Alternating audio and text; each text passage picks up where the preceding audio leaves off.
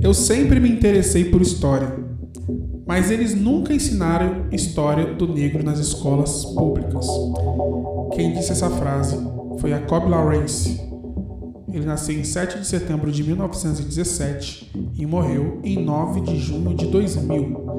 Foi um pintor americano conhecido por retratar assuntos históricos afro-americanos e a vida contemporânea.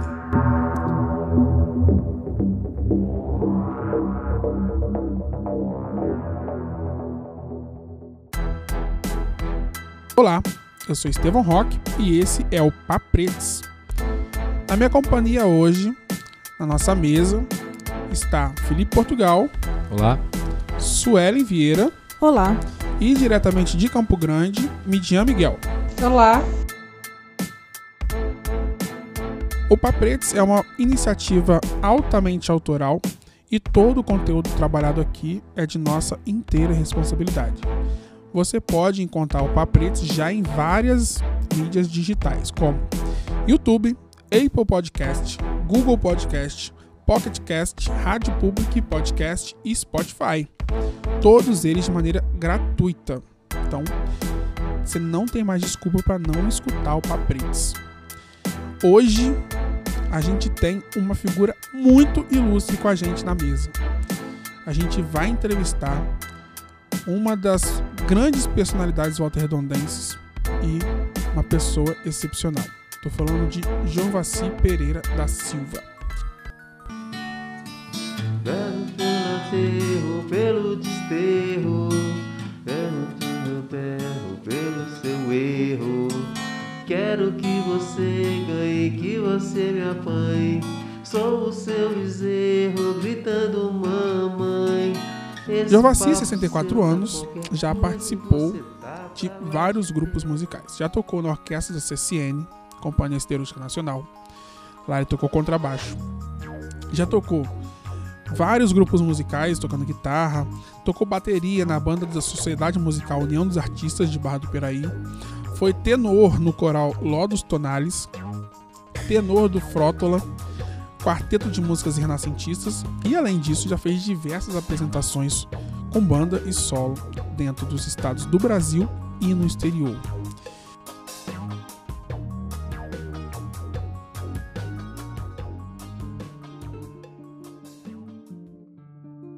Jovassi, muito boa noite. Boa noite. É um prazer pra gente ter você aqui na mesa do Papretes, né?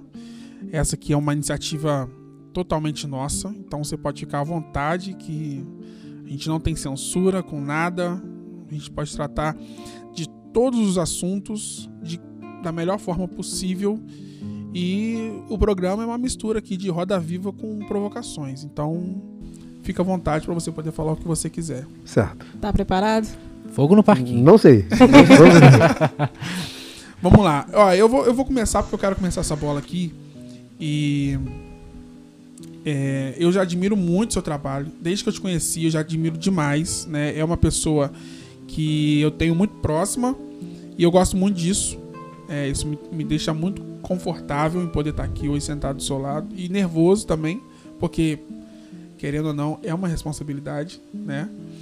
E querendo ou não, como já foi falado aqui nos outros programas, isso aqui vai ficar para a história. Então, daqui a 100 anos, alguém pode escutar isso. Então é muita responsabilidade. Mas eu já quero levantar essa bola. É, a gente vai falar sobre um monte de assunto aqui e eu aposto que a galera aqui da mesa também tá curiosa para saber sobre um monte de coisa, então eu já vou logo lançar minha pergunta. É, música. Eu sei que você não começou com música. Assim, na sua vida você não fez, você não trabalhou só com música. Com que mais você trabalhou na sua vida? Bom, antes de mais nada, boa noite aos ouvintes, boa noite. né? Boa noite a todos eu fiz muitas outras coisas, além de ser vendedor de produtos, é, tipo laranja. Eu fazia, quando garoto, né, fazia carreta em supermercado. E logo depois, logo crescendo, né, fui trabalhei de mensageiro num colégio E Como é, que é, como é que é mensageiro na escola? Como é que. É porque assim, não é da minha época, não é da época de quem tá aqui. Eu fico imaginando mensageiro na escola. Como é que é isso? aliás, deixa eu tra- traduzir. office boy. Ah, sim. A linguagem é diferente. Fui office boy no, no, numa escola, no colégio em Volta Redonda. Depois eh, fui pro quartel. Do quartel entrei direto numa empresa, onde, onde fiquei 20 anos. 20 anos. 20 anos. E lá você fazia o quê? Era serviço burocrático. Sóbrio burocrático. E, e me diz uma coisa, e a música entrou onde? Começou exatamente na barriga da mamãe. Foi, eu tenho certeza disso. Eu, desde garoto, sempre gostei de ouvir a minha mãe cantar. Minha mãe lavava roupa para fora e todas as vezes que ela estava no tanque, que naquela época não tinha máquina de lavar, toda vez que ela estava no tanque, eu, eu sentava do lado para ficar ouvindo a minha mãe cantar. Aquilo foi crescendo, crescendo, E crescendo. tinha muito essa tradição mesmo, né? Das pessoas estarem lavando roupa e cantando e fazendo serviço laboral mesmo cantando, né? Tinha, tinha muito, tinha muito. E eu, eu tenho certeza que a, minha- a coisa começou ali. Minha irmã mais velha eh, ficava na sala ouvindo discos. Quando eu, eu eu saía da rua, ia para dentro de casa para poder beber água, eu me sentava na sala, esquecia de brincar. Eu sentava ali e só saía depois que ela desligava. E aquilo foi crescendo. Dessa forma. Legal. E o instrumento você aprendeu em que, em que momento, assim? Ah, Os instrumentos, né? Porque você é baixista, guitarrista, baterista, dá pra fazer uma banda inteira, né? De verdade, eu não, não me lembro quando começou. Quando garoto, e nós íamos para casa do meu avô, lá tinha um violão. Eu largava tudo e ficava lá, não tem, tem, tem, tem, tem, tem, tem, ninguém me ensinava nada. Aí fui crescendo, e um dia o meu avô pegou um dos meus tios e me fez, eh, me ensinou o Dó maior e Fá maior. Só essas duas, esses dois acordes, Dó maior e Fá maior. E foi assim, ali, ali exatamente que começou. E qual era a idade, a idade que você tinha? Não vou me lembrar agora. Sério? Eu não, não vou me lembrar, era muito garoto. não- eu devia ter de 10 a 12 anos de idade. Por aí.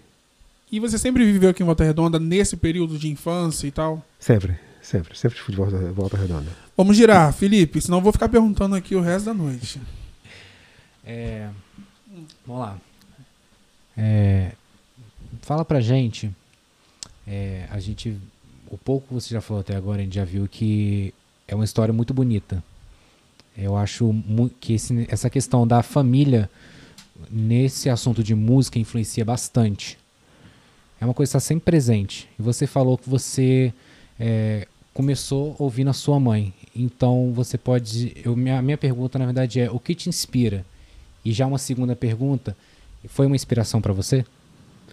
Sempre foi. Sempre foi. E eu tenho uma história, a, a minha história de música, eu já fiz essa análise. Eu ouço uma música, o primeiro, a primeira coisa que vem para mim é o instrumental. A letra sempre che- chega secundária. Sempre. Ouço música e a coisa é assim. N- n- Não dá diferente. Eu já parei para pesquisar, analisar e assim.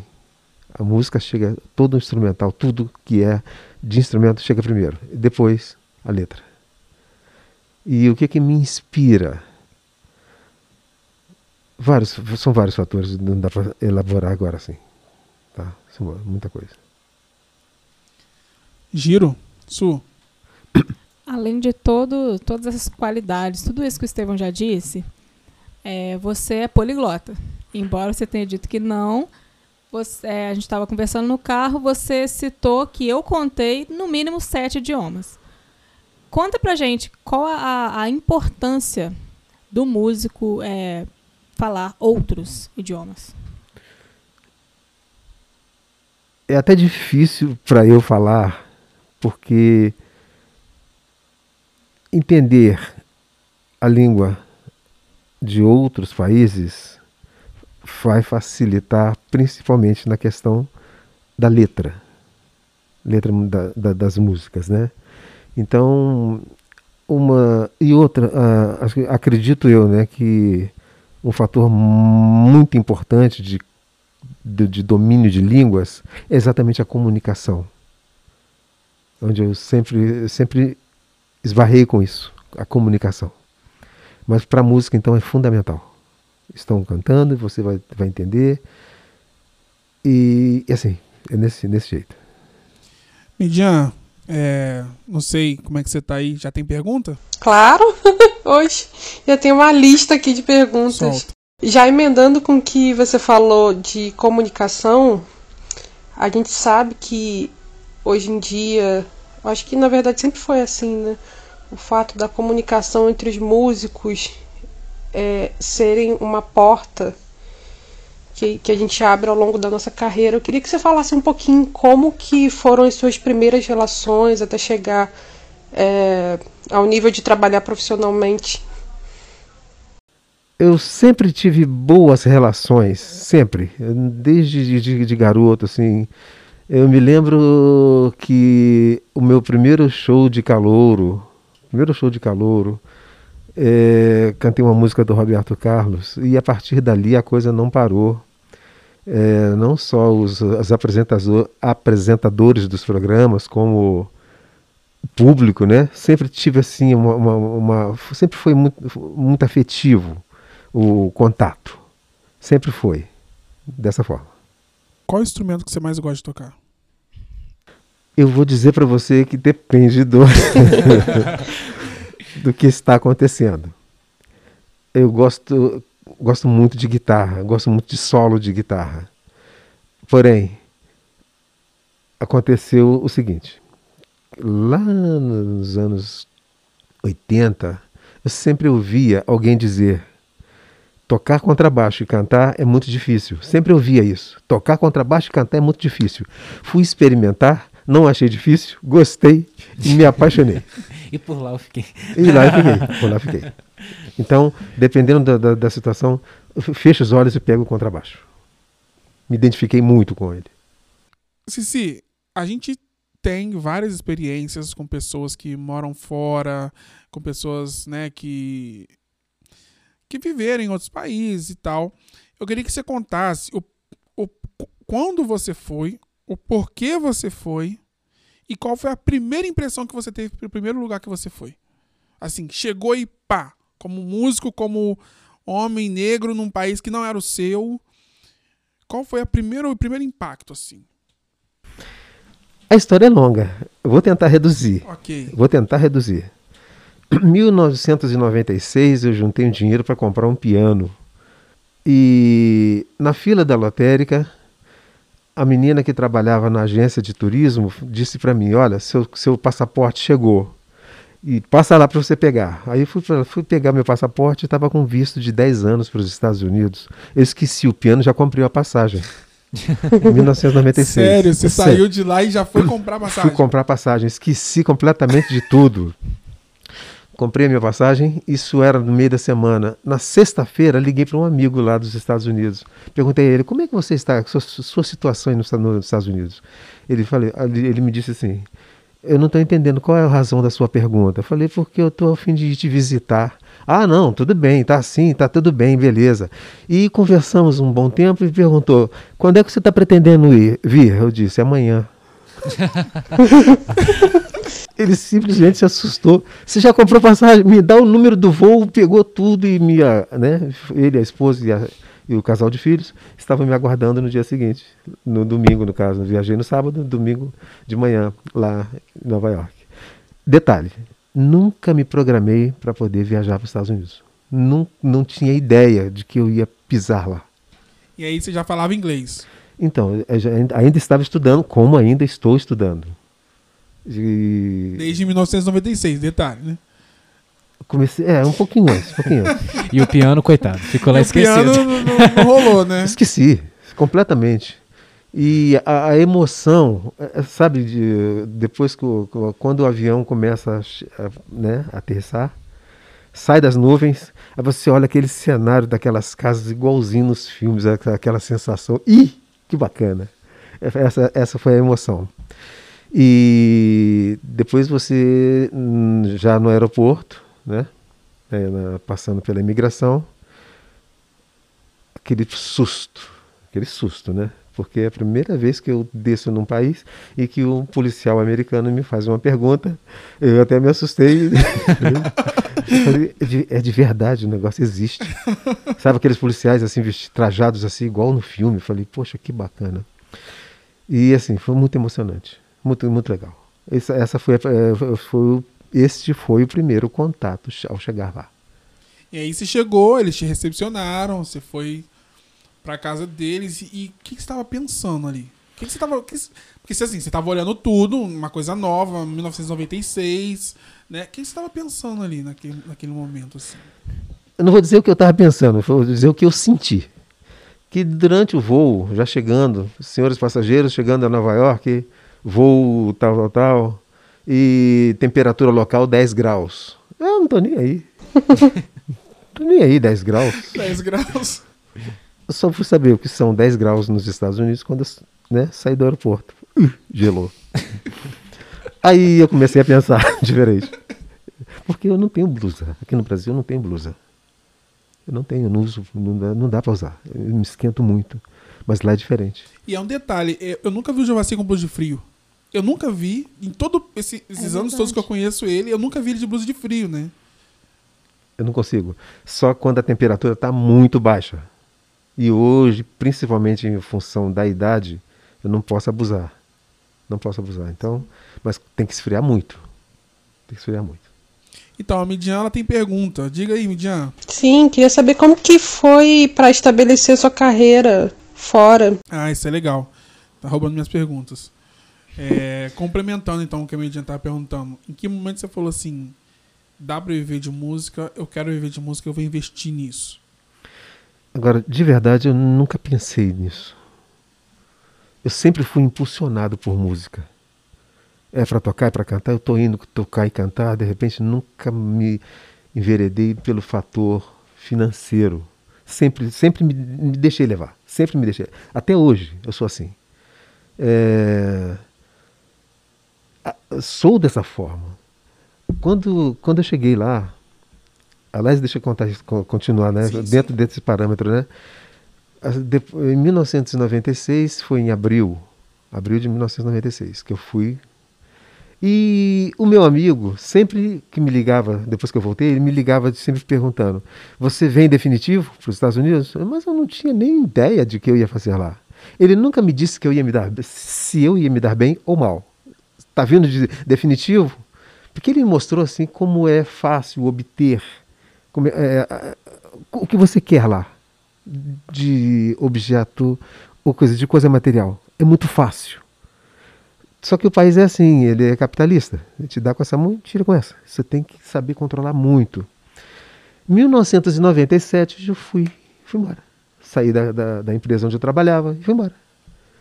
E lá ele me perguntou, esse meu amigo, olha só, você é músico, você se importaria de ficar na casa do, do seu outro amigo? Ou ele não se importaria de você ficar com ele porque ele é músico e já te apresenta para os lugares e você começa a tocar? Falei, não, não. Aí perguntei ao outro amigo, não, vem para cá. Fiquei na casa dele, me apresentou para tocar no lugar e a coisa sempre foi acontecendo dessa forma, muito rápido, muito rápido. Comecei a tocar, tocar, tocar. Você tem ideia? Uma coisa que eu nunca fiz, fiz serenata em plena Quinta Avenida. A menina tinha terminado com o namorado americano, ela é brasileira, o cara é americano, tinha terminado com ele e ela queria voltar. E ela me chamou, eu fui lá no escritório do rapaz tocar uma música para ele que ela pediu. Assim, fiz casamento no Central Park. Toquei casamento no Central Park. Então a coisa começou assim. Então eu tive que escolher, logo no início eu tive que escolher um dia para folgar. Que eu tocava de segunda a segunda. Foi muito rápido, graças a Deus. Outra façanha, se eu posso dizer essa palavra, eu fui em, em abril, em julho voltei aos Estados, voltei ao Brasil. Eu, eu tenho, eu tenho como fazer esse comentário, preciso fazer esse comentário. Fica à vontade. Tá. Eu percebi que nesse período de quatro meses que eu fiquei lá, recebi muitos elogios, muitos elogios em relação à minha voz, cantando. Mamãe, minha mãe sempre dizia: a gente não deve negar fala para os outros. Deus deu a voz para a gente, para a gente falar com as, com as pessoas. Então, havia cinco pessoas com quem eu não conversava aqui no Brasil.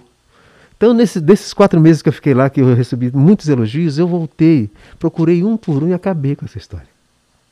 Acabei.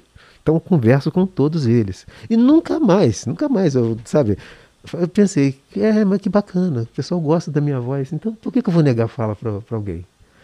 E foi assim.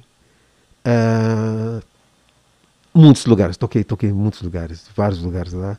Toquei, além do, do, do meu trabalho e de um grupo que eu montei, eu tinha, eu fazia parte de um grupo de pagode.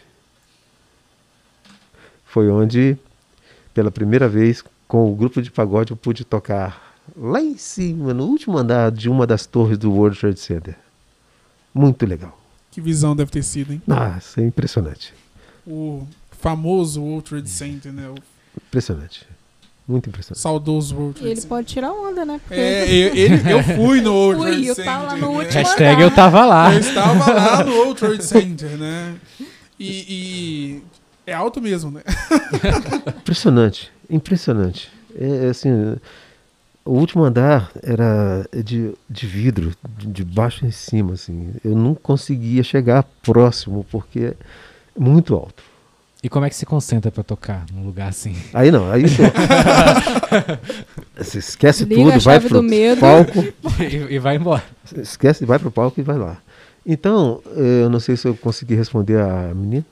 A Midian Midian. te, te respondeu, Midian? Sim, eu já, já quero emendar em uma outra pergunta. Que você falou o seguinte, que você tocava de segunda a segunda, né? E, e é extremamente curioso. é, e é até um pouco surreal quando a gente pensa assim, nossa, ele foi pro outro lado do mundo e não tinha nada, né? Assim, tinha um bom relacionamento e contatos. E já de cara você chegou tocando de segunda a segunda. Eu queria é, que, que você desse um conselho para a galerinha que está aí tentando. É, o que, que seria necessário para a gente conseguir tocar de segunda a segunda? Né? O que, que abre portas? É uma pergunta difícil. É, eu vou dizer que é uma pergunta difícil, porque isso, é, é, tem uma variação de pessoa para pessoa. Uma coisa que a minha mãe sempre me ensinou é ser humilde. Então, eu acredito que essa parte me levou. A questão da humildade.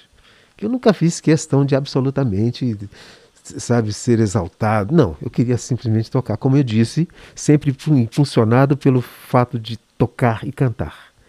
Então, isso me, me trouxe, sabe, isso me trouxe essa, essa coisa de, de, de tocar em vários lugares.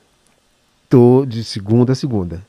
Quando, como eu disse, tive que escolher um dia da semana para descansar, porque senão não tinha jeito. Mas é, eu acredito dessa forma. Quando você se envolve com a música, é claro que a parte financeira é consequência. É você procurar fazer o seu melhor sem procurar ferir ninguém, sem procurar se alterar com ninguém, sem procurar se exaltar ou procurar mostrar além do que você sabe que, não- que a coisa não dá certo. É ser, em, em todos os momentos, é você ser você mesmo e ac- acredito que é daí, a partir daí a coisa dá certo. Qual foi a, a maior dificuldade lá de você? Eu não sei te responder. Que para mim foi tudo fácil. Tudo foi muito fácil. Muito, muito, muito. Não me lembro de, de, assim, de falar. Isso foi difícil. Não, não, não me lembro, não sei. E, e nessa de tocar de segunda a segunda, eu não sei se você vai lembrar, mas qual dos lugares que você gostava mais de tocar e por quê? Tinha um clube chamado Scala Brasil. Era o point dali do, do- do- de brasileiros. Era um lugar muito aconchegante. Era o lugar que eu mais gostava. Chamado Scala Brasil. Por quê? Afinidade. Afinidade. Era muito, sabe, toda, todo mundo frequentava ali, era americano, era hispano, brasileiros. E muito carinho, muito apego, muito apego. Então eu gostava de lá. Você mesmo falou que os Estados Unidos ele dá com uma mão e tira com a outra, né? É, você deve ter visto, deve ter passado alguma coisa assim, ou trágica, ou que você nunca esqueceu de ruim, né? Qual a lembrança mais forte que você tem de algum episódio assim lá? Algum episódio que te chocou ao ponto de você ficar pensando dias ou o resto da vida sobre, sobre aquele determinado episódio ou aquele determinado assunto?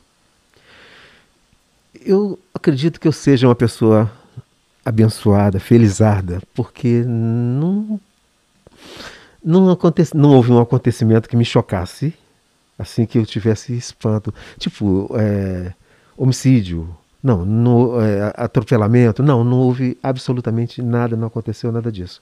Porém, uma coisa que me deixou assim bem pensativo foi razão pela qual não, desculpa, não, não é isso, mas o que me tocou muito, muita gente que foi para os Estados Unidos, depois que expirou o visto, se você sai, você não volta. Muito difícil voltar. E muita gente não veio mais ao Brasil por isso, porque se viesse ao Brasil não voltaria mais, porque tinha, por expirar o, o prazo. E muitos perderam parentes, pai, mãe, sem poder vir ao velório e ao, ao enterro. Então, foi uma coisa que de repente eu, vi, eu via nos olhos das pessoas que isso pesava um pouco. E trabalha-se muito. Trabalha-se muito e eu não sei como cada um é cada um, não sei na cabeça de, de ninguém qual é a compensação de estar lá. Pelo, pelo meu vi, meu, meu, assim, pelo que eu vi, muita gente de repente não vem, não volta para o Brasil até por vergonha, não sei de quê. Prefere enfrentar a situação, tipo, literalmente dizendo, trabalhar de dia para comer de noite, mas para cá não volta. Mas campo de trabalho tem para todo mundo. Mas essa coisa de, de repente de ficar exilado por conta própria no país foi uma coisa que me, me trouxe muito pensar. Porque não valia a pena. E é assim, uma coisa que eu pude conversando com muitas pessoas, né? Isso eu, constatei por mim mesmo. Depois de um certo tempo que você está fora do país, você volta para sua cidade, você não é mais a mesma pessoa. Já pessoas já morreram, pessoas já nasceram, e você se torna verdadeiramente um, outro- um estranho da situação. E é difícil recomeçar, Pensando, principalmente na, nesse, nessa. Diga. Pensando é, nisso, você sentiu muita diferença ao voltar para cá? Não, porque eu, eu ia e voltava, ia e vinha. Ficava, por exemplo, em- durante o. Supor, eu ia, ficava lá seis meses, vinha. Voltava mais seis meses e vinha. Então era um vai e volta, vai e volta. Então não, não, não chegou, não cheguei a ficar tão distante disso. Você aproveitou bastante seu vi- visto, né? Ah, muito. Muito, tenho certeza. Já que tem, né? Vamos aproveitar. Aproveitei mesmo. Aproveitei mesmo. E uma dúvida: o Central Park é aquilo mesmo? É aquilo. É aquilo. É aquilo. Aliás, é mais do que aquilo. É mais do que É mais, aquilo. é mais do que aquilo. Não dá, pela telinha não dá pra gente Não, é, sentir a dimensão, né? posso contar uma história? Claro, você tá. Você tá a Eu- mesa é sua. Eu me imaginando, né, um operário de uma empresa que trabalhava de 7 às 5 e 15, batendo cartão. Aquela segunda-feira, né, que depois do final de semana, Padrão, né? aquela segunda-feira padrão, eu, eu me peguei, eu me flagrei deitado no gramado do, Central Park, dormindo. Por uma hora e meia. Eu dormi. Tranquilamente. Dormi. Igual uma criança. Nem cachorro, nem passarinho, nem formiga, ninguém me incomodou. Uma hora e meia eu dormi no gramado do Central Park. Isso- Eu pensei comigo, isso não existe. ninguém incomodou. Felipe. Só dele estar deitado, ele já explica muita coisa, né? de como funciona. A gente faz porque a gente gosta. E você, principalmente, você contou que é, foi muito fácil para você.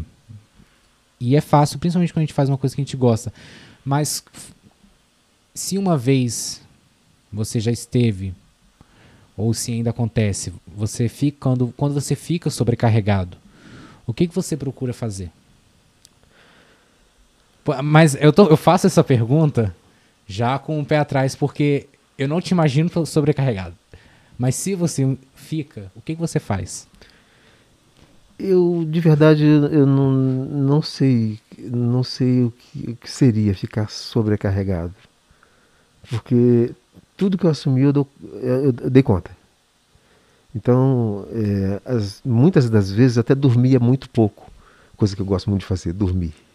É bom, né? é muito bom. Mas. Você gosta? Gosto. Dormia pouco. Por isso, escolhi um dia da semana para poder não fazer nada, nada. Então, eu descansava bem. Mas era assim, na sobrecarga, é, eu, eu, volto a dizer, eu não sei nem como é que funciona é, essa sobrecarga. Mas só seria, na minha visão, é, estabelecer critérios para não acontecer mais porque senão não, não, não dava conta. É só isso. E procurar descansar para resolver. Legal. Se até ele no sétimo dia descansou, né? Se ele. Sueli. Completando essa pergunta do Felipe, é, como está sendo para você, que é super ativo, ter que ficar preso devido à, à atual situação? Você diz em função da pandemia? Isso. Isso. Honestamente, hum, eu não estou preso. Eu estou dando aula de segunda a quinta. E de vez em quando, finais de semana, tenho feito trabalhos musicais também. A prisão é, é, é relativa, né? Sim, sim. O pensamento é. Sim. Com todos os cuidados né, de higiênicos, eu é, essa história de, de ficar em casa, não, não dá para ficar em casa. Não dá. Então eu não tenho parado. Não abusando, claro, né, tomando todas as precauções, mas eu não tenho parado. Então eu não, não, não sei o que é ficar enclausurado. Primeiro mês, primeiro mês eu fiquei sim, porque é, aquele susto, eu não sabia como é que funcionava. Depois passou. E como foi esse primeiro mês? Legal, porque eu tive muita coisa a fazer em casa. Foi legal.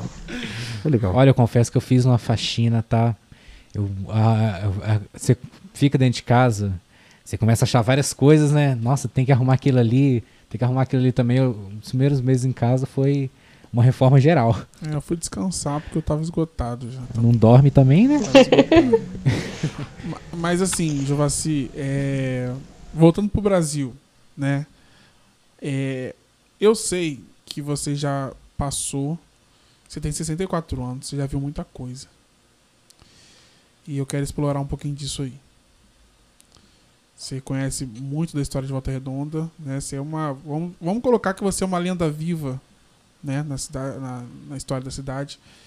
E eu quero dizer, você já tocou em vários lugares do Brasil e do mundo agora, né? E você já viu muita coisa, principalmente governos ruins e governos bons, né? É, mas talvez, não sei se é, é presunçoso da minha parte falar isso, mas talvez nenhum como esse, que está aí, de, de tudo que está vindo acontecendo, vamos colocar nos últimos 10 anos, né? É, na verdade, eu queria perguntar, já passou por isso ou não? Ou qual foi o momento antes desse que a gente está vivendo, mais tenebroso, politicamente falando, para você e para seus pares, para as pessoas que, que estavam em volta de você que tinham consciência daquilo que estava acontecendo? Eu acredito, acredito que o mais tenebroso foi no período Sarney. Foi, foi assim, a inflação foi galopante, foi terrível. Eu acredito que acho que o pior momento que eu consiga me lembrar foi o período de José Sarney. E aquela inflação era coisa de, de manhã tá num preço, né? De tarde tá no outro. e- À noite outro e no dia seguinte não tinha nada a ver, já estava muito alto. Tanto que ele, como presidente, desculpe cortar, Sim, claro. tanto que ele, como presidente, pediu desculpa, mas ele não conseguiu vencer a inflação. Ele declarou isso. E como é que era pra população viver no meio? Porque assim, a gente sabe, ah, tudo bem, a história conta, isso assim. Mas em loco ali, a galera que tava vivendo aquilo, como é que era? Porque você tinha que ir no mercado comprar as coisas, né? Ou vo- não só na compra, no caso, as relações entre patrão e funcionário, as compras, como é que funcionava isso? Parece tudo meio, meio louco, assim. Foi coisa muito louca. Para você ter ideia, no- na empresa onde eu trabalhava, ah, o registro de aumento de salário era feito mensal, porque era coisa louca. A, a inflação era galopante, então tudo era assim, corrido. Pessoas que emprestavam dinheiro hoje, amanhã sabia que ia receber uma bolada, porque é assim, a inflação era muito galopante. Foi muito galopante, foi muito louco. Foi- acho que foi o período mais terrível em, em função, em se tratando de financeiro, que o Brasil passou, na minha visão. E qual foi o período mais brando, vamos colocar assim? Um período que as pessoas tiveram aquela sensação de que estavam bem, na sua visão. Assim, ah, tô bem, tá tudo bem, assim, não bem no sentido de chegar até esquecer um pouco de política. Pode falar? Fica à vontade, aqui a gente não tem censura com nada, você pode ficar tranquilo. É, Esse período que o PT esteve no, no- no comando enganou muita gente. De repente, tem gente que não se sente enganada, mas tudo bem, tudo bem.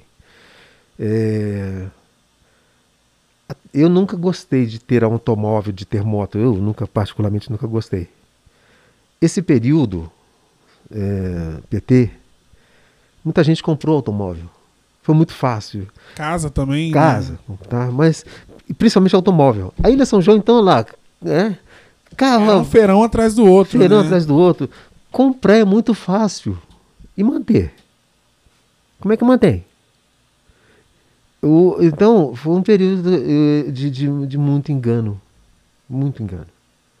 Foi, assim, não querendo estender, mas Sim, sim, não, pergunta. tranquilo, tranquilo. não, não, não desceu, não. Desceu, não. É porque a conta chega, né? A conta chega. As coisas elas vão sendo feitas pro povo, sim, vão sendo feitas, mas a- existe um preço. E aí aquele preço é cobrado na frente, né? E aí a gente sofre posteriormente através de vários acordos, através de várias ações que foram feitas naquele passado por pessoas que, né, naquele momento estavam ali vendo só aquela aquele é igual comprar um carro e não lembrar que tem PVA, que tem é, que tem que trocar pneu, que tem que fazer troca de óleo, que tem manutenção. E comprar simplesmente porque tem que andar de carro, né? E tem um posto de gasolina. Só se lembra depois. Combustível. Só se lembra depois. E agora? E agora? Sabe? E eu, em paralelo, eu me lembro de uma pessoa dizendo que no governo Lula ganhou muito dinheiro, o outro no governo Sarney, o outro no Fernando Henrique, cada um na sua classe, de repente, teve o seu benefício. Mas, para mim, te respondendo, o mais enganoso até então foi o governo do PT. E é, falando de uma- um espectro social agora, é, ser preto nos Estados Unidos, como é que é? Como é que é essa história de ser preto artista? Porque tem dois, dois contrapontos aí, né? Ele é preto, tá? Mas ele é artista. Faz essa balança ou não? Ou põe todo mundo na mesma régua e vão que vão? Então, é, ainda respondendo, né? Eu não esbarrei com, com esse aspecto. Sim, existe um respeito em, em função de você ser negro e ser artista. Exemplo, a, a imigração não vai te incomodar nunca por você ser artista. É mesmo? Não, porque você não toma emprego do americano. Você é artista, você nasceu artista, então você tem o seu direito de ser artista. Você não está tirando o serviço de ninguém. Então, se você tem capacidade, eles vão te colocar lá. É assim que funciona. No mais, eu não me lembro de nenhum, nenhum outro esbarro. Não me lembro. E aqui no Brasil? Você quer que eu diga? E aqui no Brasil? Pois é, cara. É... A, coisa, a coisa é muito, muito camuflada. O preconceito é muito camuflado. Eu vou abrir o leque aqui, que acho que é para isso que nós Por estamos favor, aqui, né? por favor. Eu, eu sou uma pessoa que diversas vezes não fui aceito. Eu não fui aceito em determinados grupos musicais por eu ser negro. Eu sei disso. Estou dizendo, de verdade. É, posso falar, é, falar sem mencionar nomes? Pode, Posso. pode, pode. Um grupo musical. Fica à vontade, fica à vontade. Um grupo musical me chamou para fazer um acompanhamento do trabalho. E desculpe, a a galera não tocava direito. Eu fui, fui contra muita coisa. Tudo bem. Eu chamei o dono da banda e falei: ó, você está colocando o camarada aqui porque você é, é amigo do cara, mas o cara não toca. Aí o cara perguntou: você, fala isso na frente dele? Falo. E o cara chamou o cara e falei: desculpa, mas você não está tocando. Eu ofereci pro camarada o meu salário da, da, da empresa onde eu trabalhava se ele tocasse uma música na íntegra. Baterista. Ele não aceitou. Não tocou, porque ele não tocaria. E a música não tem nada de difícil, nada de difícil. É, Fiz o trabalho do guitarrista. O bate... Na hora de, de gravar, lá no estúdio, na hora de gravar, o baterista não conseguiu tocar. Não conseguiu tocar. Ele, o líder da banda, também, na hora de tocar, não conseguiu. Por quê? Vou ser claro. Eu, vou, eu tenho um estúdio amanhã de manhã no Rio de Janeiro, ou qualquer lugar, qualquer parte do mundo. Eu tenho que descansar para chegar bem no estúdio. E enveredar a fumar. Se enveredar a fumar. Chegou lá, o cara começou no, no teclado. Tec, tec, tec, tec, tec, tec, tec, tec, com aquela martelada. Eu, eu, com baixo na mão, fiz assim, ó, parou. O que, que foi? Tá todo mundo martelado. Ele começou de novo. Tudo. Ô, oh, parou, você não tá tocando. Ah, ele levantou do piano, aborrecido. Ah, o que, que é isso? Falando palavrão. Aí o da técnica falou assim: Ô meu jovem, o camarada tem toda a razão, você tá, tá, tá muito ruim. Aí ele se levantou do piano e foi lá para fora. Ou seja, não dá para passar, não, não tem jeito. Você é músico, você sabe de música, não dá. Eu não ia aguentar ver, ouvir aquilo. O, o, tra o trabalho foi feito, tudo que eu fiz foi tirado. Chamaram outras pessoas, fizeram o trabalho, embora meu nome esteja na ficha técnica lá, tá? Mas o, todo o trabalho que eu fiz foi retirado. E eu pergunto para vocês: tenho lá na minha casa, posso mostrar, tem a capa do disco. Nenhuma foto. Com você? Não, não com ninguém. Como é que vai colocar foto de todo mundo e não tem o, o outro? Entendi. Como é que vai colocar? Não tem. Fora isso, outros, outros, outros, outras histórias. Outras histórias. Então, é muito. É muito assim, é, como é que é, qual a palavra que eu usar? Camuflado. Camuflado. Camuflado. Existe, as pessoas passam a mão na cabeça, que te, te batem no seu ombro, falam que você é amigo, mas para aproveitar do teu talento. Aproveitar do seu talento. Porque no fundo, no fundo, você só serve para aquilo. E você disse um pouco da sua experiência artística.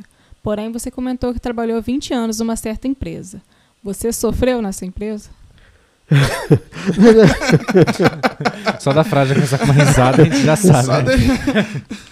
Eu aprendi uma coisa que é, é, é importante. Não, eu gostei da pergunta, mas o importante, o mais importante é que quem sofreu foram eles.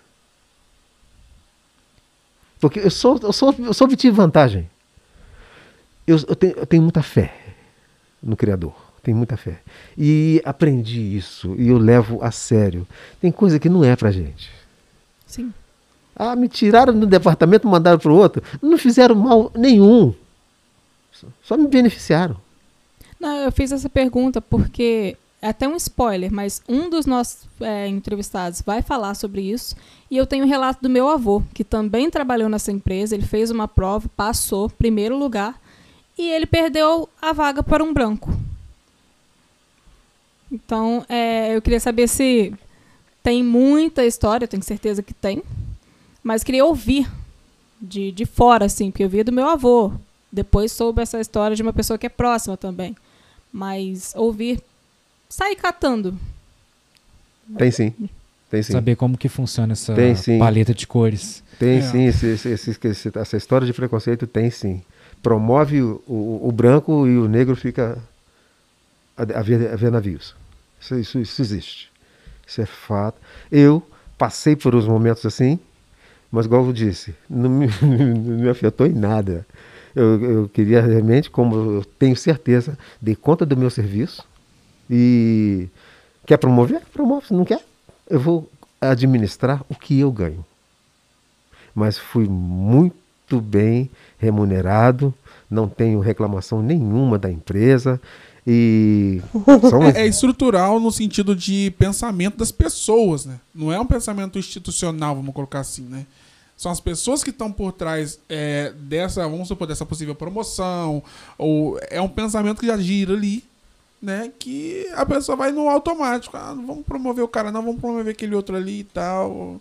Acaba fazendo mesmo no, no automático. Agora, dentro ainda dessa questão, eu queria, eu queria perguntar também. É, se quando você foi para essa empresa, você já tinha essa, essa percepção de tô sofrendo preconceito ou tô sofrendo algum tipo de discriminação. E, e, se, e se foi antes disso, antes de você ir para essa empresa, em que momento que na, na primeira vez que você sofreu ou que você se lembra que você estalou o dedo e falou, rapaz, isso aí é é o tal do preconceito. Não, eu não tinha essa informação antes. Eu só fui, eu citei isso lá dentro. Só lá dentro. É, houve, houve um momento que eu. es- est- Estalou. Houve um momento que estalou. E. Mas assim. Nunca. Eu jamais, jamais briguei, me ofendi para poder estar num lugar que de repente não era para mim. Quer dar? Dá. Não dá, paciência. Como eu disse, eu sempre tratei de administrar o que eu ganho. Bem ou mal, sempre fiz isso. Sempre fiz isso. Mas que a coisa é muito escancarada, é. Entendi. É, lá dentro, você falou que instalou, certo? E aí você sai da empresa e começa a viver um mundo aqui fora independente, né? Depois de 20 anos, vamos colocar assim. É, você continua com o pensamento de...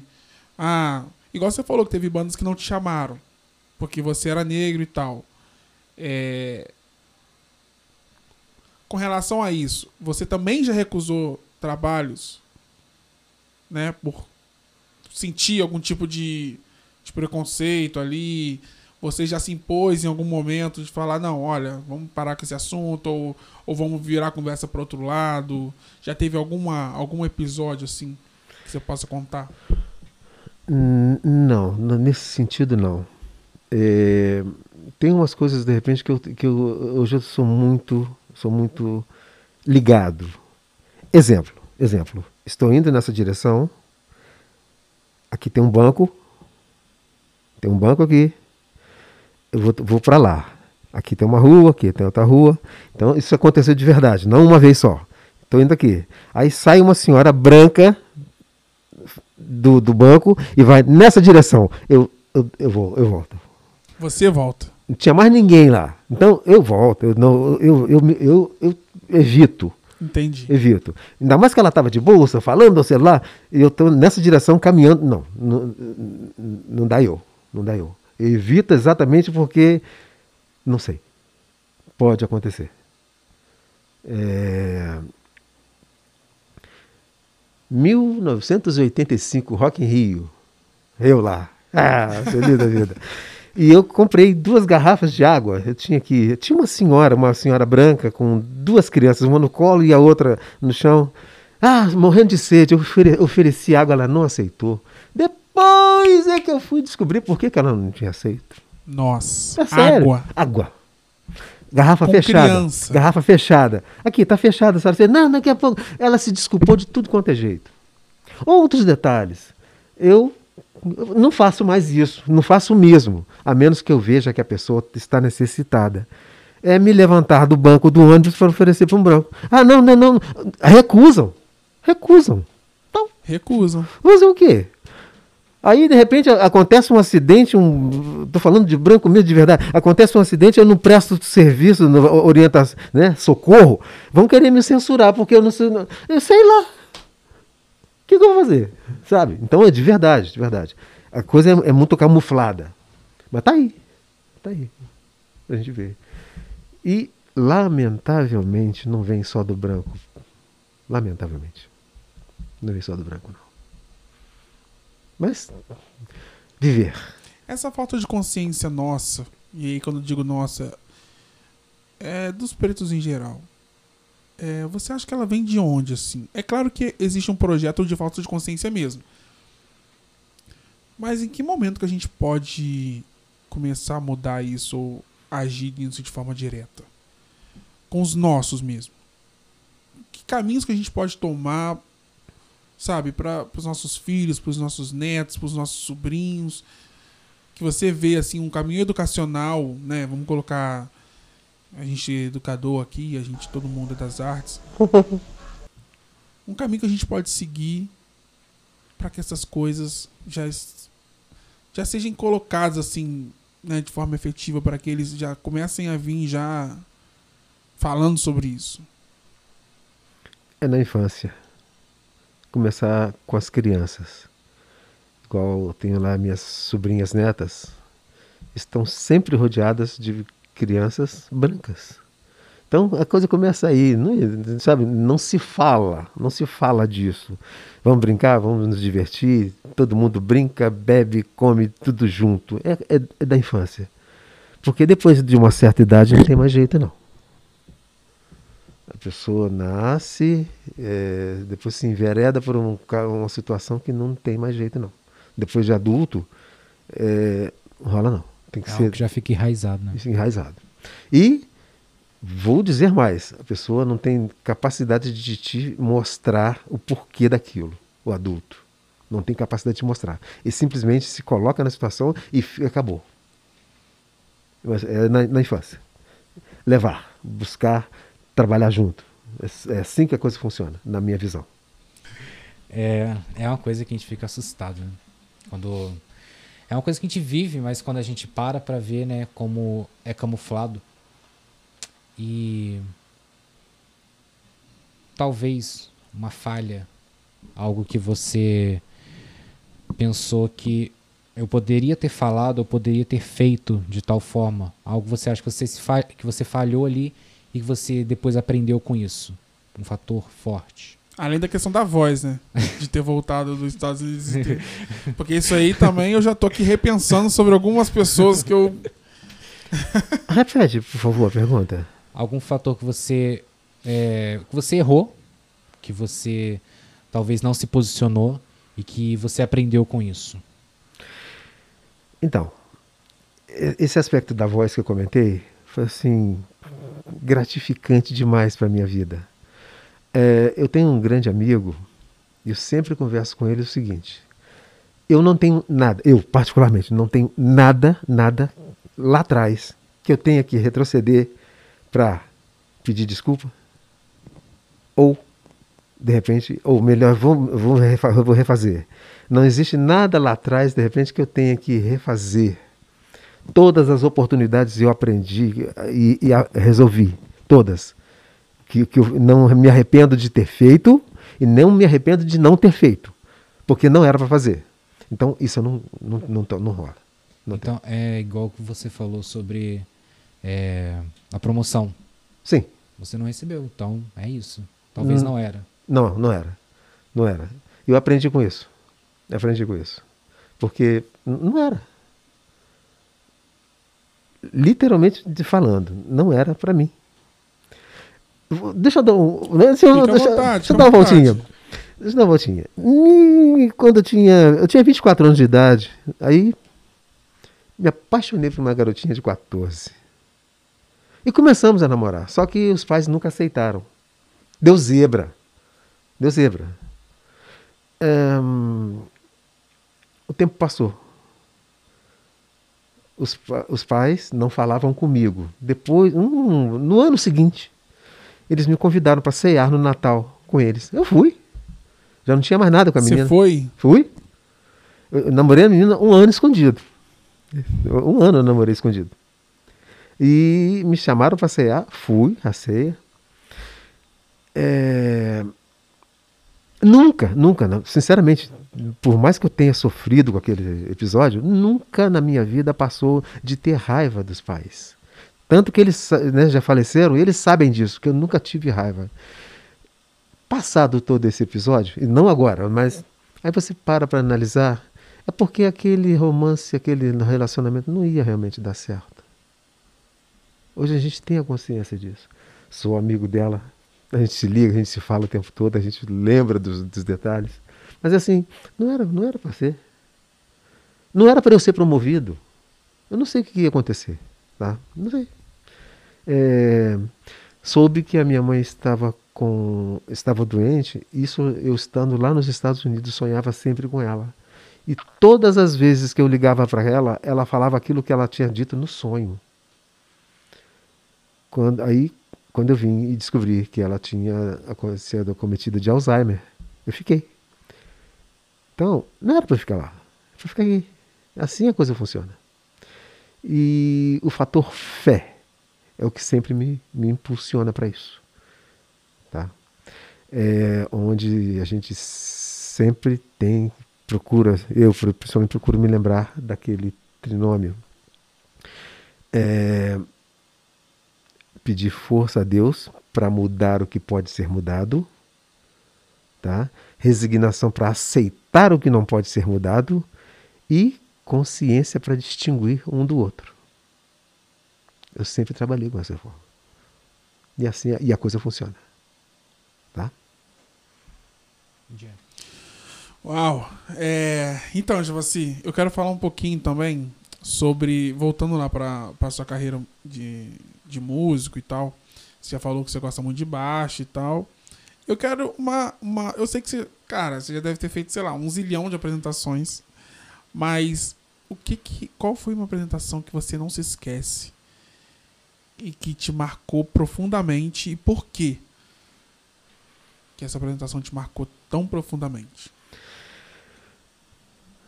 Não dá para falar de uma só, não. É sério. Então pode falar de algumas. Eu vou falar de uma que foi muito interessante. Recreio do Trabalhador sempre teve festivais. Num daqueles festivais, dois, eu, eu estava na, na, na Coxia, né? E havia dois rapazes se preparando para entrar, para tocar. Acabou um grupo, o grupo, né? Aí chama o, um dos, dos meninos estava cada um com violão na mão. Da banda que saiu, um eh, trocou o de violão, né? trocou o violão com, com que saiu, pegou o violão do cara. Aí a dupla foi chamada, se posicionaram, começaram a tocar. Os violões não estavam afinados. Rapaz, na hora Nossa. deu uma zebra. Deu uma ze- Aí um olhava para o outro e a afinação não, não estava compatível. Eles ficaram perdidos e a vaia baixou, uma vaia, o ginásio inteiro Nossa, vaiou com Gente, vaia. o recreio. Caramba, o recreio é grande. Mas aquilo foi enorme. Que, o que, que eu fiz? Assim, foi no estalo.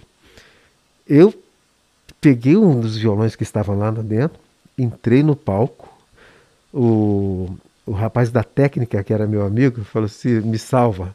Peguei o violão, fui lá para frente, ele apagou tudo, botou um foco em cima de mim. Eu me sentei. No que eu me sentei, as vaias foram baixando, baixando, baixando. Eu só disse o seguinte: eu vou tocar essa música para acalmar os corações de todo mundo. E toquei Love of My Life. Nossa. Aí o ginásio cantou comigo. Nossa. Aquilo foi emocionante. o ginásio inteiro cantou Love of My Life comigo. Aí pronto, aí o, o, o show continuou. Mas, gente, foi muita vaia. Coitado, eles, eles não cantaram, não, não, não conseguiram se, se apresentar. É como é que volta depois, né? Como é que volta, né? Depois, depois de uma vaia é. e um show maravilhoso. Nossa. Eu sou muito fã de uma banda de rock progressivo chamada Yes. E eu tive o prazer de tocar com dois rapazes aqui em Volta Sério? Sim, sim. Eles, é, um momento assim gratificante da minha vida. Eu pude tocar Yes com esses dois meninos, que no, que no fundo, no fundo, é um outro privilégio que eu digo para vocês. Eles é, montaram uma dupla e fizeram um pacto. Sempre, a vida inteira, só os dois. Uma vez que me viram tocar, me convidaram também. Nossa. É sério. bacana. E tocar Yes, a coisa que eu sempre gostei, eu sempre amei na vida. Eu amo. Uh, Yes é, para mim é, é impressionante. É, em tudo, tudo, tudo. A carreira do Yes para mim é impressionante. Então, é um outro momento assim gratificante da minha vida. Ter tocado Yes e ter sido aceito com, pelos meninos, né? São interessante, interessante. Eu fa- faço questão de frisar. Na época, a idade dos dois somadas não chegava na minha. Nossa. Mais um privilégio. Mais um privilégio. Assim. Então, é, a minha vida é recheada de privilégios. Mais privilégios do que outras coisas. As coisas negativas, de repente, elas só servem para a gente refletir. Só para refletir. Eu sempre eu brinco, sempre brinco. Gente, eu não vou deixar de ser negro por ninguém. não tem jeito. Escutou, fascistinha? Fascistinha. Não tem como, não. Não dá, E me, e me perdoem, eu, me perdoem o que eu vou dizer aqui agora, mas eu posso estar errado, mas acho que foi, se eu não me engano, foi Michael Jackson que disse isso. Por que, que os brancos vão à praia? Para mudar de cor. Não é para ressecar tão bom em casa, né? Até para É. mudar, para dar aquele bronze. Mas eu, eu, eu, eu costumo dizer o seguinte, que, por exemplo, você pega um branco, o que, você tem contra o negro? O que, que o negro fez com, com você? Ele não vai dizer nada. Fiz nada. O que, que ele vai dizer? Ah, não gosto de negro. Por quê? Não, não. Aí eu vou dizer, eu vou dizer, de repente você, você é apedrejado na rua, não tem problema nenhum. Mas o problema não é porque eu sou negro. Porque ele não é. É porque ele não é. Para mim, é a coisa que, que mais me toca. Porque o que, que você tem contra o branco? O que, que você tem contra o branco? Da mesma forma, eu não tenho nada contra o negro. Ah, porque lá no que ele passar. Aquilo já foi. Aquele, aquele episódio de, de, de escravidão. Tá, ainda tem processo de escravidão no Brasil? Tem, mas não, aquilo já foi. Gente, eu passei por situações assim gratificantes com brancos que eu não, não, não consigo enumerar. E já passou raiva com preto também, que não dá pra. Não dá para enumerar. Então, me perdoem. É...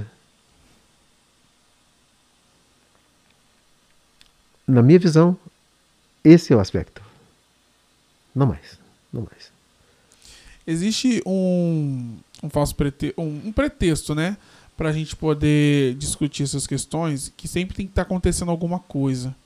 E aí se coloca em voga para poder discutir sobre a questão racial. As pessoas nunca começam a discutir a questão racial a troco de nada. Nunca senta na mesa de jantar e vai discutir essas questões. É, eu queria saber como é que como é que era assim na sua infância e na sua adolescência para falar sobre essas questões assim em família se alguém falava se não falava é, se se havia um, um comportamento pré-definido sabe para se comportar ou, ou para começar a ter uma forma diferente de pensar ou uma possível militância ali meio que obscura ou não ou era vamos tocando, vamos vendo o que vai dar. A minha mãe era muito geniosa, muito geniosa. Ela tinha assim umas tiradas muito interessantes. Não, na minha casa nunca houve esse diálogo, nunca houve isso. A minha mãe sempre disse o seguinte: a gente tem que aprender a ser preto uma vez só. faça as coisas direito. E ela sempre disse o seguinte: se cuidado com o filho dos outros, que filho dos outros não é cachorro. Então, mas assim, parou por aí. Então ela, ela sempre foi muito geniosa, sempre procurou é, tratar todo mundo bem, mas esse assunto de, de, de, de né? não, nunca houve dentro da nossa família. Assim a coisa aconteceu. Eu conversando com você esse tempinho, eu percebi que você é uma pessoa naturalmente leve e a sua visão de mundo ela carrega força e leveza ao mesmo tempo. Então eu vejo muito equilíbrio nisso. E imagino que essa leveza venha do equilíbrio entre algumas coisas. Ainda mais em tempos difíceis, né? Por exemplo, a pandemia. Então eu queria saber a que, que você atribui essa leveza. Primeiro, primeiro plano, primeiro plano é a fé em Deus. Nós sabemos que estamos aqui de passagem. Nas escolas tem português, matemática, geografia, história, ciências, mas em algumas situações fala-se um pouco de religião, foi proibido um tempo política, mas tem um fator que é inevitável, que é a morte. Não existe trabalho sobre a morte. Sabe? É, eu, eu fico é, meio que extasiado com isso. É, é, por exemplo, eu tenho lá na minha casa minhas sobrinhas netas né, de 9 anos, 11 anos, 12 anos. As duas, né, de 9 e 11, costumam sempre perguntar: tio, quer morrer? Como é? Só se você morrer. E eu, a gente conversa isso, mas na maior naturalidade. Ó, morrer significa que o Papai do Céu está precisando da gente lá em cima. Então, a gente vai e fica esperando os outros lá. Tá? Então, essa conversa, já com, com essas crianças, agora. Porque elas queiram, queiram saber que as crianças de hoje não são as mesmas crianças de 10 ou 20 anos atrás. É. A informação chega muito rápida. E então é, é preciso, né, ainda dentro daquela resposta de, da, da questão das informações, já vamos trazer a leveza agora para elas. Elas são muito, eu digo de carreira assim, elas são muito carinhosas comigo e eu com elas. Porque se eu trago isso hoje, o que você disse dessa leveza, dessa tranquilidade, eu tiro tudo isso da minha mãe. Que minha mãe foi uma sofredora, mas ela nunca estampou isso, nunca mostrou para ninguém. E assim, desculpa, me perdi um pouco no que eu ia dizer. Sobre essa leveza, sua mãe, sua mãe trouxe, que você aprendeu um pouco na. Sim, é, muito de leitura também. Gosto muito de ler. E, e a gente vai somando, somando, somando, somando. Já, por exemplo, já que eu um dia vou partir, eu vou partir feliz. Eu não vou com medo de nada, não. Ah, outra coisa que eu ia dizer, por exemplo, você traz, você é adulto de acordo com o que você foi na infância e adolescência. O que, qual o trabalho que eu tenho hoje com as crianças, quando ainda antes da pandemia, delas irem para a escola e terem prazer de voltar para casa. Prazer de estar em casa, que é o melhor lugar do mundo, é a tua casa. Se você, imagina, você vai para a rua, vai para o trabalho, se lembrar que, sabe, com desgosto, com raiva, que tem que voltar para casa para encarar alguém. Não, isso não existe. Então eu sempre, sempre trabalhei com essas crianças desse jeito. Prazer de voltar para casa. Para quê? Para tudo. Para brincar, para lanchar, para comer, para tudo. Prazer de voltar para casa. Larga a roupa onde quiser, faz o que porque elas vão crescer um dia e vão saber o que pode, o que não pode, sem barreira, sem preconceito. É assim que eu trabalho com elas. Então, é, voltando, essa leveza vem também de leitura, de convivência, vem, vem de várias, várias é, vertentes. Eu, gosto, eu sei que você gosta de ler muito e eu sei também que você gosta muito de música erudita. É, qual peça que, você, que te chama mais atenção e qual compositor também que te, Que você olha assim, que você fica meio fascinado, assim. Peça, você diz peça. Peça é uma obra. Uma obra. Carmina Burana. Nossa, que espetáculo. Que espetáculo. É... Moza. Moza, sou muito, muito vidrado em Moza. Da onde que vem essa. Pela música, pela história, pelos dois? Pela música. Pela música. A história é comovente, né? É, a história é bem- Mas vem pela, pela música e eu me identifico com isso. Me identifico. Moza é fantástico. Não desmerecendo, claro, os Sim, outros. sim. Nossa, você é impressionante. Impressionante. Aproveitando o assunto música, a gente tem um quadro no qual a gente indica artistas para a semana. Qual artista preto você indica? Ih, Sem ser você. Você- você está dizendo ah, Brasil? Geral. Geral? Olha, sinceramente, não vou nem. nem assim, eu tô, tô- tô demorando para responder porque eu, assim, eu, quero, eu quero estar na primeira carteira. Na primeira. Steve Wonder. Steve Wonder, grande Steve. Estevão? Grande Steve. Olha. ahn, ele falou de Steve, só consigo pensar em Serduck. é, deixa eu ver. Olha, eu quero. É, Dr. Dre. Essa semana eu vou indicar Dr. Dre. Dian? Sabotagem. Sabota, sempre vivo. Felipe? O meu, eu já eu separei o nome, o,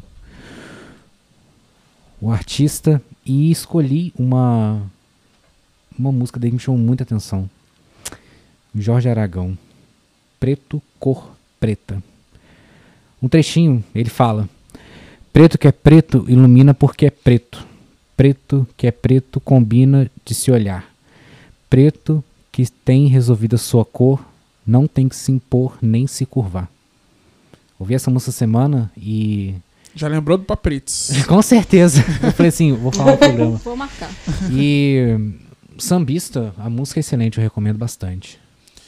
Bom, o Giovassi, a gente está caminhando para o final e é, antes eles vão, eu vou liberar para cada um fazer uma pergunta, né? Mas eu vou fazer duas, vou fazer uma agora e uma depois. Eu queria saber qual dos movimentos artísticos brasileiros que você participou, assim, que te chamou mais atenção, né? A gente teve vários ao longo dos anos, você participou de várias coisas. Pode ser aqui também, pode ser nos Estados Unidos, que você participou e você viu a coisa acontecer de forma efetiva, assim, tava ali rolando. Pode ser que na hora vocês não tenham percebido o que estava acontecendo, mas que depois você se tocou e falou, caramba, eu tive ali. Qual foi um, um desses movimentos, assim, artísticos? Eu participei diretamente de um trabalho do excelentíssimo doutor, diretor de teatro de artes cênicas, Bernardo Maurício, de Negro Sim, Negra Nascimento, Vida e Sorte. E foi um trabalho muito bacana. E Fala um pouquinho pra gente desse trabalho. então, foi trabalho exatamente sobre a, a, a escravidão chegada no Brasil. Tá? É, gente, me fugiu o outro trabalho que o Bernardo fez que foi assim é, estonteante. Então, foi uma a, a obra, a obra as duas obras que eu, que eu trabalhei e que eu senti isso que você me perguntou. Foi envolvente, envolvente é, grupo de teatro no olho da rua, que era o nome da- do, do- do grupo. Então foi, foi um dos trabalhos assim que me fez ver essa coisa de perto, como que é envolvente, como é que funciona. E você cantou em coral também, né? Sim, eu participei de coral, eu participei de coral. Muito E interessante. você gosta dessa questão da música vocal, das, das vozes se cruzando, a distribuição de vozes, né? Então, te respondendo, né? Um compositor, Orlando de Laço.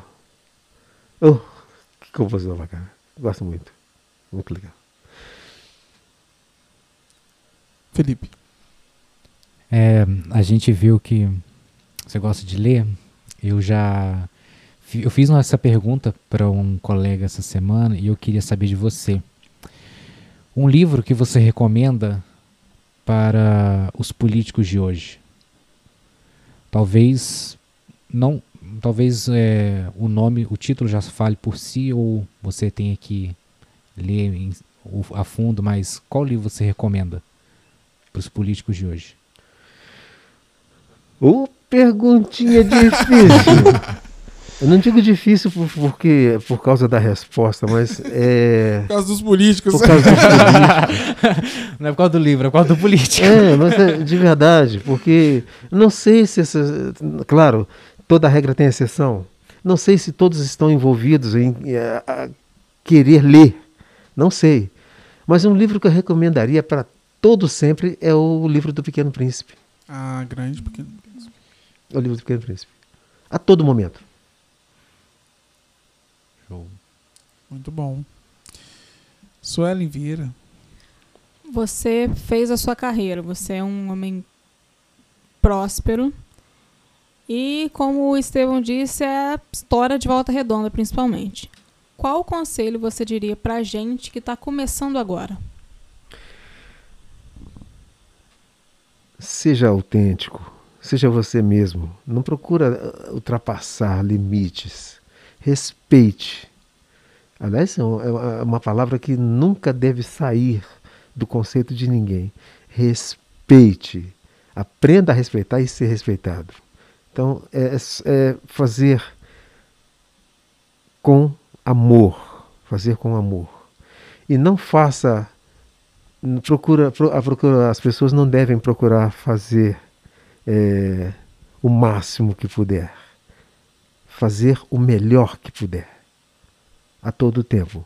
Porque sempre vai haver a oportunidade de melhorar. Faça o melhor. Hum, Uma coisa também que não deveria acontecer, mas infelizmente é, é- é impossível que não aconteça. Não se sinta invejada ou não, se, não sinta inveja de ninguém. Cada um tem um- uma capacidade. Se você não puder esticar o tapete, não puxe de ninguém. Porque o que você fizer hoje, eu dou um conselho mesmo para todo mundo: tudo que você faz hoje, não importa o que, alguém vai fazer com você amanhã. Então faça o melhor, sem esperar em nada em troca. Tá? É, é isso que eu- é o conselho que eu daria. Faça o melhor, tá? o melhor que puder, sem esperar nada em troca. É, aqui- Essa vida nossa é só uma passagem. Claro que o jovem nunca pensa em morrer. Eu já estou encaminhado, né? Mas é, é o, é o conselho que eu daria. Midian Miguel. Sua pergunta final. Na verdade, minha pergunta final é mais um pedido. É, vamos colocar esse rapaz aí no fogo. Eu queria saber e, na verdade, pedir para você cantar uma música que seja marcante na sua carreira. Ah, pera aí então. Deixa eu ver se o Marcelo tem um violão ali. Opa! Marcelão. Ah, não. Pera aí. Fazer fazer direito. Marcelão, você tem um violão aí pra emprestar pra gente? Eu sei que não, não tava no script do Marcelo, mas eu acho que, É, sem, acho que a gente pode abrir uma exceção, né? sem aquecimento, sem nada. Acho que a gente pode abrir uma exceção, né? Com sua licença. À vontade, foi seu prazer. Presta afinadinho,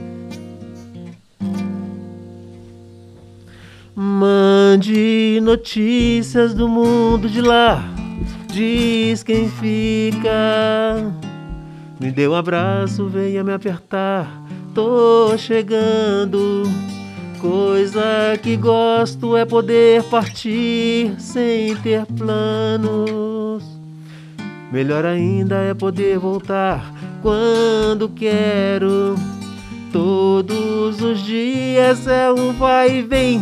A vida se repete na estação. Tem gente que chega pra ficar, tem gente que vai pra nunca mais. Tem gente que vem, quer voltar, tem gente que vai, quer ficar. Tem gente que veio só olhar, tem gente a sorrir e a chorar. E é assim chegar e partir. São só dois lados da mesma viagem. O trem que chega é o mesmo trem da partida. A hora do encontro é também despedida. A plataforma dessa estação é a vida desse meu lugar. É a vida desse meu lugar. É a vida. Bravo. Bravíssimo. Bravo! Bravo, bravo. Olha, é, eu, eu fico emocionado de. Não, peraí, peraí. Eu vou pedir uma. Peraí que eu vou pedir uma, pelo amor de Deus. É, é, por- é porque é, a música que. Teve uma música que me marcou tanto, mas tanto, que eu escutei o Giovassi cantando uma vez. E eu falei, cara, eu queria ter mais uma chance na vida, em vida, né, na minha, de ver o Giovassi cantando e tocando ela de novo, nem que seja um trechinho. É, Chico Buarque, Construção. Se você puder fazer isso pro seu amigo, eu vou me sentir Sempre um prazer. expressamente grato. Amor daquela vez como se fosse a última.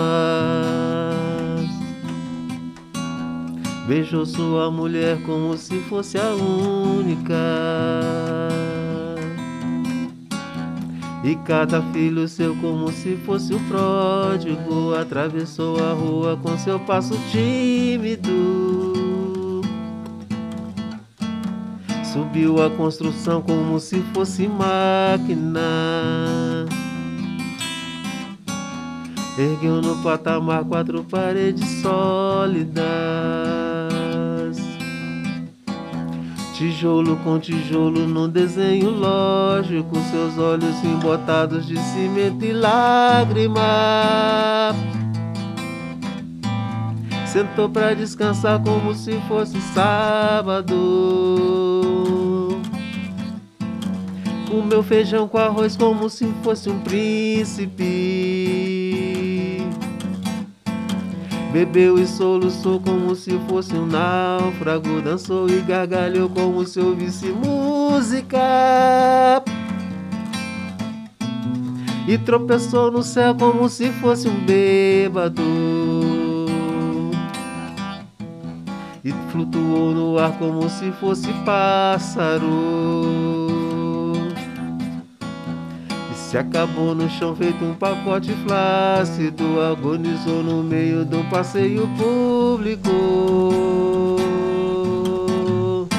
Morreu na contramão, atrapalhando o tráfego.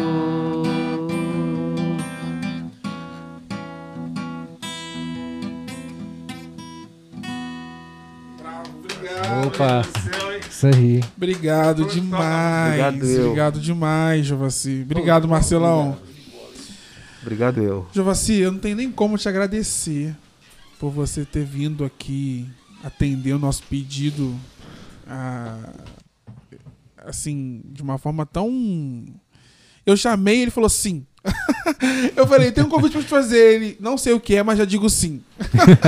É um prazer, é um prazer. E a gente, e eu, e eu quero, eu quero lembrar de você para todos os lugares que eu vou e eu sempre lembro de uma forma muito feliz, pelo menos eu posso dizer isso, porque todas as experiências que a gente teve junto foi, foram experiências boas, né? A gente só teve junto em ocasiões boas, para falar a verdade.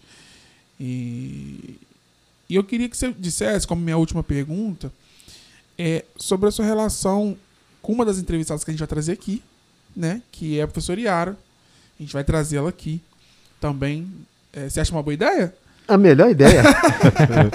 a melhor ideia. Nós vamos trazê-la também. Já intimei ela comparecer. Ela... A gente vai agendar direitinho com ela. A gente vai fazer com ela também essa sabatina. Mas eu queria que você dissesse um pouquinho sobre essa relação de vocês dois. Eu sei que vocês são muito amigos. E isso é uma coisa que eu me espelho muito nessa amizade de vocês. É... Que você falasse um pouco sobre isso. Porque ela também é uma pessoa, uma pessoa muito influente aqui em Volta Redonda, né? Musicalmente falando, ela tem uma, uma carga musical muito grande e de vida também. Então eu quero saber nessa relação é, de troca aí, o que, que um aprende com o outro.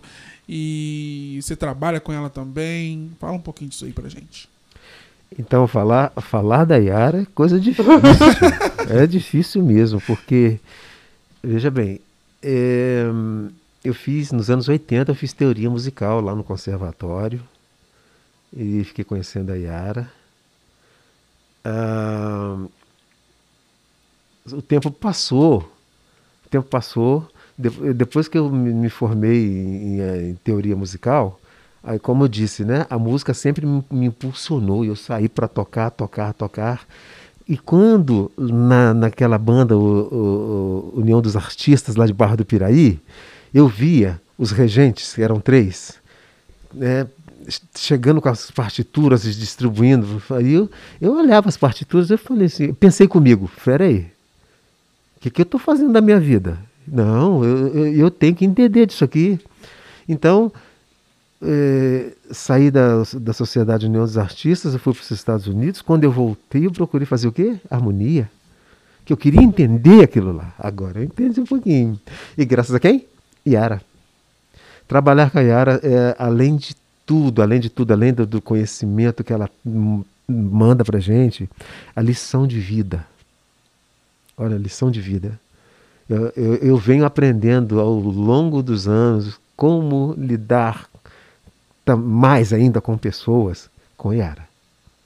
É muito, muito, muito, muito espirituosa. Eu não, eu não, deveria dizer isso, mas eu vou dizer. Uma sofredora, sabe? Uma sofredora, mas não, não entrega os pontos. Ela não entrega os pontos. E merecidamente, como também o mestre aqui, sabe muito. Eu, e eu vou, vou abrir o verbo mesmo, eu sempre digo, vou dizer, vou abater o pé. Ela não pode morrer, não. não, é sério. Verdade. Nós vamos ficar órfãos. O É conhecimento uma que pessoa ela. que a gente passa o pano mesmo, a gente não tem vergonha de falar. É, esse mesmo, prossiga, prossiga, prossiga. É uma, é uma pessoa que. eh, A gente vai trazer ela aqui, né, Estevão? Mas só adiantando, quem conhece, quem. O pouco que você consegue. O pouco de, de uma conversa que você troca com ela, a mesma coisa com você. Você aprende uma lição de vida, você sai de lá querendo viver mais. Não tem como não Querendo- gostar, né? É, Quem gosta se apaixona, né? é. E vou dizer, a gente só sai de lá porque tem que sair, porque senão É. quem agarrava lá. Porque por ela também a gente não ia embora, não.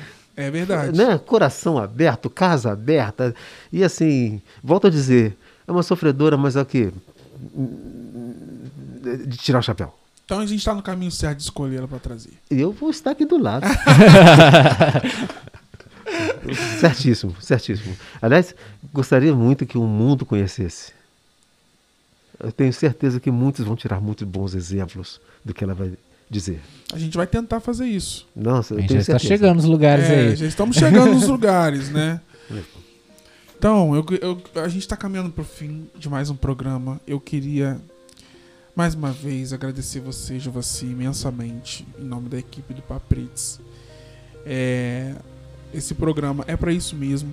É exatamente para isso. É uma roda de conversa entre amigos e que nós trocamos nossas experiências e que a gente traz um pouco das nossas vivências para que as pessoas possam refletir sobre elas, discutir e refletir sobre elas. Né? Então eu gostaria de te agradecer em nome da equipe toda e agora é a hora que cada um é, te agradece também, né? Vamos começar com o Midian Miguel. É, seu agradecimento para o Jovassi e já sua despedida.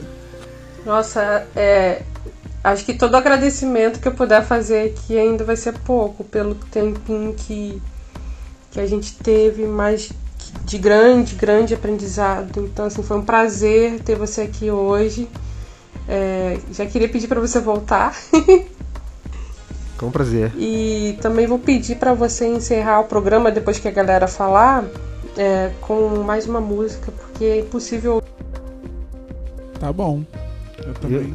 Eu que agradeço, tá? E eu não sei se eu conheço você pessoalmente, mas teria o prazer. Suelen Vieira.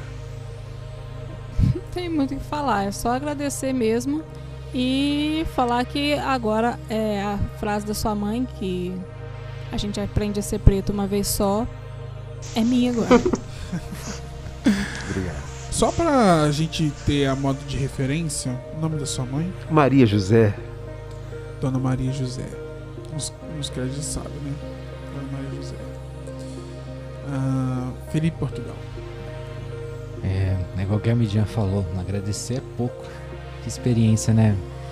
Pena que o horário é curto, pena que, né, senão o pessoal também. ah, Não tem como cansar de ouvir, mas. Pena que é quase uma da manhã, né? A gente tá É, gravando e- quase uma da manhã. Mas muito obrigado, você. Foi. é, foi, foi enriquecedor. Foi enriquecedor essa conversa. Espero que tenhamos um 2.0 aí para abordar outros assuntos, outros temas. Muito obrigado. E a quem ouviu, é, você não tá saindo da mesma forma que entrou. Impossível. Senão você não É. ouviu. É, Beleza? É verdade. Obrigado. É impossível a gente sair da mesma forma que a gente entrou nesse programa hoje, né? A gente refletiu sobre muitas coisas, espero que vocês tenham gostado. E eu tenho uma notícia boa também. Eu falei no início do programa e gostaria de ressaltar que, mais uma vez, a gente está em várias plataformas digitais. A gente já está no Apple Podcast, a gente já está no Google Podcast, Pocket Cast, Rádio Public Podcasting, YouTube e Spotify. E também o Papreto está internacional. A gente já foi escutado aqui em- nos Estados Unidos e na Alemanha. Então, é, se você ainda não mandou para o seu amigo, para o seu parente, para o seu primo, para o seu tio, o link dos nossos programas, manda lá. Tem várias coisas legais nas nossas entrevistas. Você quer falar? Vou fazer um convite. O Felipe falou do, do 2.0. Que o 2.0 possa ser com a gente tocando, né? É, Vamos fazer arranjos fazer aí. uma música, né, Jovassi? O que, que você Já que a gente acha? tá entre músicos, né? Aproveitar aqui que a gente tá no Lidian home studio vem. Naja. Fechou? Só tem músico aqui, né? E, e a gente, Sai uma roda bacana a aqui, gente faz uma roda bacana. de muita música e de muita conversa. O que que você- Sempre. Você topa, Jovassi? Já, já estou aqui. sempre, Aguardem, sempre. Papretes Musical. A- É, aguardem, aguardem. Então, gente, é, para terminar o programa, eu vou terminar com a frase da Dona Maria José. A gente tem que aprender a ser preto uma vez só. Eu espero que vocês tenham gostado.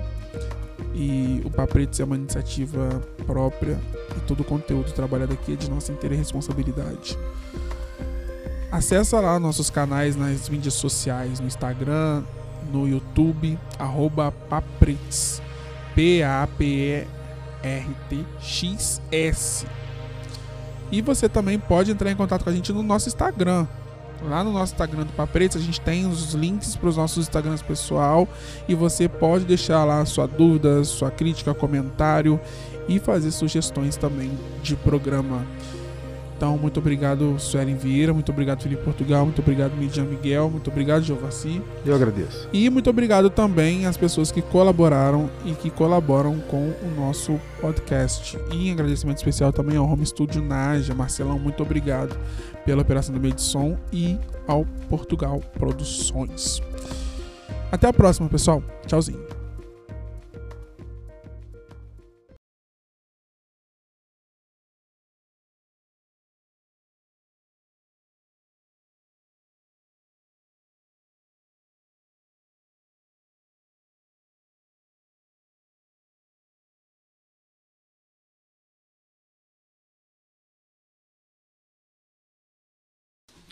Esse papo já tá qualquer coisa. Você já tá pra lá de Marrakech. Mexe qualquer coisa dentro doida. Já qualquer coisa doida dentro mexe. Não se aveste não, banho de dois, deixe de manhã, deixe de manhã. Pois sem essa aranha, sem essa aranha, sem essa aranha, nem a sanha vai o carro, nem o sarro arranha Espanha. Nesta tamanha, nesta tamanha, esse papo seu já tá de manhã. Pelo teu aterro, pelo desterro, pelo teu perro, pelo seu erro. Quero que você ganhe, que você me apanhe. Sou o seu bezerro gritando mamãe.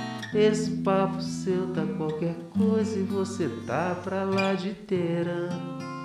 Qualquer coisa, você já tá pra lá de Marrakech.